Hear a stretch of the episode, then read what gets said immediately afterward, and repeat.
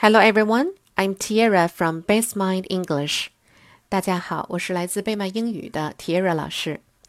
今天呢，我们讲的故事是 The Coat 外套。Tom's mother told him, "Do not go outside without your warm coat, Tom. It is very cold, and there is a lot of snow on the ground."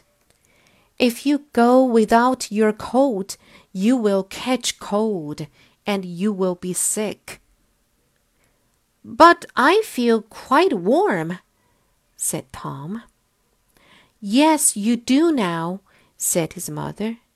That's because there is a big fire in here.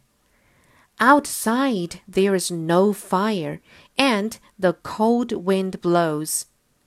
If you have no warm coat on, you will feel cold.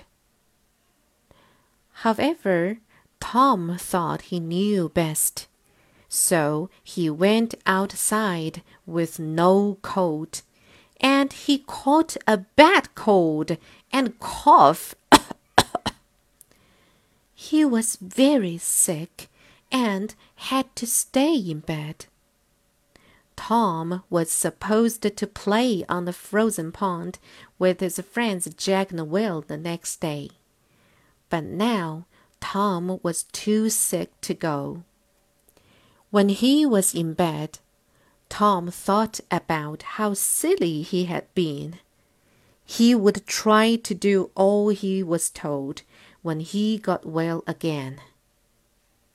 Word list Frozen F R O Z E N, frozen.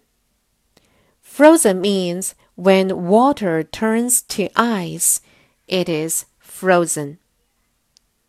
Well, W E L L, well. Well means feeling good, not sick.